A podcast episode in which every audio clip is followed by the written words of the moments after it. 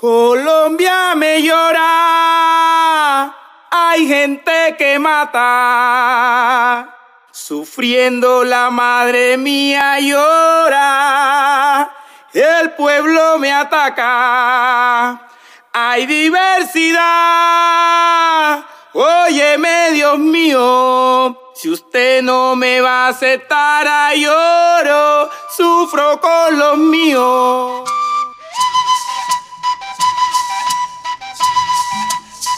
Polifonías diversas. Nociones, historias, luchas y construcción de paz de personas LGBTI en el conflicto armado. Sean bienvenidas y bienvenidos al quinto episodio de la segunda temporada de Polifonías Diversas. Seguimos leyendo en voz alta aquellos testimonios de personas LGBTI víctimas y sobrevivientes del conflicto armado en Colombia. Relatos extraídos del volumen testimonial del informe final de la Comisión de la Verdad, titulado Cuando los pájaros no cantaban. A continuación, escucharemos el testimonio titulado El marica de los condones, en la voz de Laura María Rincón Arteaga desde los patios norte de Santander. Les voy a contar desde que inició mi vida como gay. Yo creo que le agradezco a mi familia porque mi abuela me metió a la iglesia y por eso fui un chico de iglesia, un catequista, un acólito. También un gay reprimido porque sabía que era homosexual. Yo no tuve ese tipo de familia que me dijera, ¿quieres estudiar? Ay, perfecto, yo te colaboro. Entra a la universidad y yo te doy para esto. No, no, esas no eran las dinámicas de mi comuna, la comuna 1 popular. Hoy me siento orgulloso de donde soy, pero ya no vivo como la gente del popular por la carencia de oportunidades. Muchas veces vi cómo cortaban los servicios en mi casa. El agua, la energía, no había para comer, tenía un abuelo maltratador que me daba machete por ser gay. Me crié en una temática fuerte, me fui de mi casa a los 15 años. Mi abuela me cuenta, es que para dormir a su abuelo me tocaba tocarle las huevas. Qué tristeza. Un abuelo que cada que llegaba borracho nos hacía correr a machete y a cuchillo así que me crié en un concepto de familia muy trágico. Ahora es que le digo a mi mamá que la amo, pero antes le decía, no te quiero, usted no es mi mamá. ¿Para qué me trajo al mundo? Ay, yo hice sufrir mucho a mi mamá, pero era porque era muy niño, por todo el recelo. Mi mamá prefería a los amigos la rumba, tampoco soportaba estar en casa. La primera vez que conté que era gay fue antes de salir de once. Mi mamá estaba lavando trastes cuando le dije, mamá, soy gay. Ella dijo, no quiero que te vuelvas una trans. Yo quería ser una trans, pero cuando ella me dijo eso se me desprendió la idea, porque también veía que las trans en este país han sido maltratadas y violentadas. A los 14 años fui víctima del conflicto armado en la Comuna 1 Popular. Me dieron un disparo en el abdomen, aquí. Eso fue en el 2009. Fue la última guerra grande que vivió Medellín la última guerra mundial de las periferias de Medellín. Por eso en once en el colegio desperté. Ya no me dejaba mariquear. El detonante fue el tiro que ahí me dieron, y eso cambió mi vida. Yo dije, no más. y no más. Me abrí el arete, cambié de look. Venga, yo les muestro cómo era. No todos los chicos de los combos son malos con nosotros. Hay chicos que, es más, nos buscan, porque nosotros somos los que les damos las mujeres, la rumba. Nosotros somos los del ambiente. Somos los de juá, juá, juá.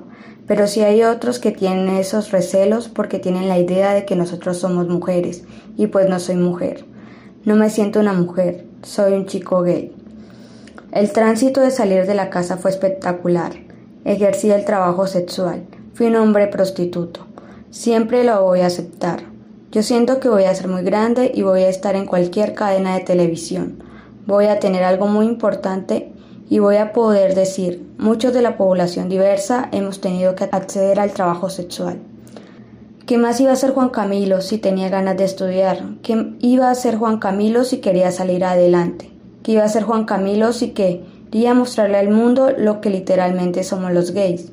Porque es que los gays somos arte, somos estética, somos elegancia, somos glamour, somos carácter, somos soledad también. En este mundo uno tiene hombres que te dan dinero. La prostitución física. Con el dinero que ganaba estudié barbería. Soy barbero, soy estilista, cosmetólogo, masoterapeuta, gracias a la webcam. Tengo mi casa propia gracias a la webcam. Tuve una amiga muy puta, una chica trabajadora sexual. Éramos uña y mugre.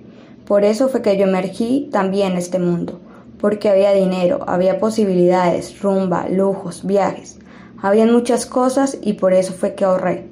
Ahorré casi 50 millones de pesos.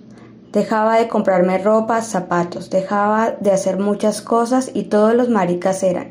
¿Y pa' cuándo una moto? ¿Y pa' cuándo la ropa? Es que vos con lo mismo, que vos con esto. Recuerdo que ahorré en un tubo de PVC. Lo tenía en una esquina de la casa. Me pasé cuatro veces de casa y siempre me llevaba el tubo. Siempre los que me ayudaban a hacer el trasteo eran los mismos. Oiga, pues, ¿para qué cargas vos el tubo?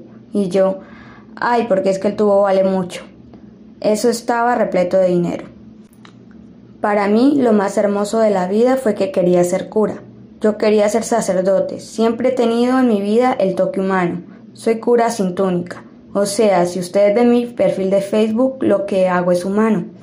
Yo iba a ser sacerdote y pues por cosas de la vida no pasó. Ay, me están dando ganas de llorar porque ahora hago lo que hizo Jesús en, en la tierra. Servir, escuchar y no juzgar y no lo hago por una religión, sino porque Él fue muy humano. Por eso yo soy así.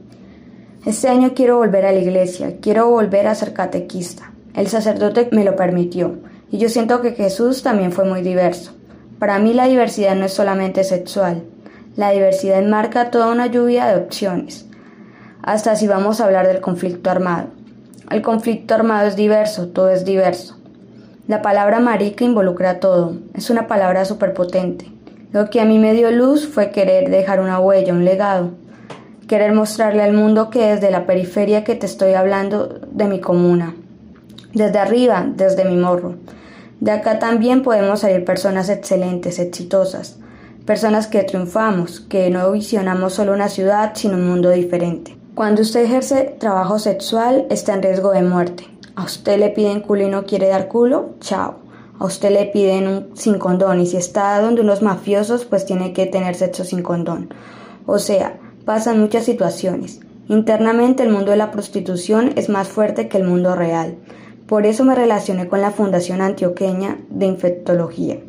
Ellos fueron mis papás desde 2012. Yo era un chiquitín, un chiquitín. Tenía 15 años y empecé a conocer todas las dinámicas, a estar en diplomados, en seminarios. Me alejé de la prostitución y de todo cuando tenía 18 años. O sea que en el 2013 dejé todo. En este tiempo tenía la plata ahorrada, muchas cosas craneadas, el tubo estaba lleno. Después salió una propuesta de seguir trabajando con la fundación. Éramos como 200 líderes repartiendo condones.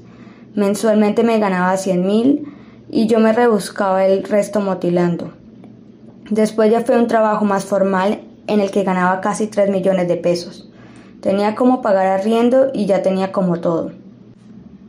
Venga, yo les voy a ser muy sincero.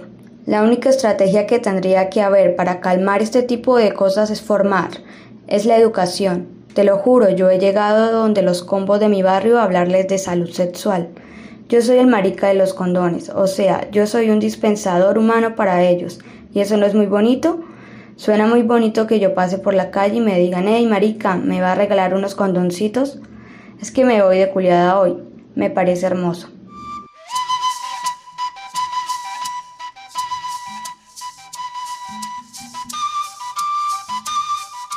Polifonías Diversas, un podcast producido por Caribe Afirmativo, música original Colombia Me Llora, compuesta e interpretada por La Poderosa y Eco de Tambo.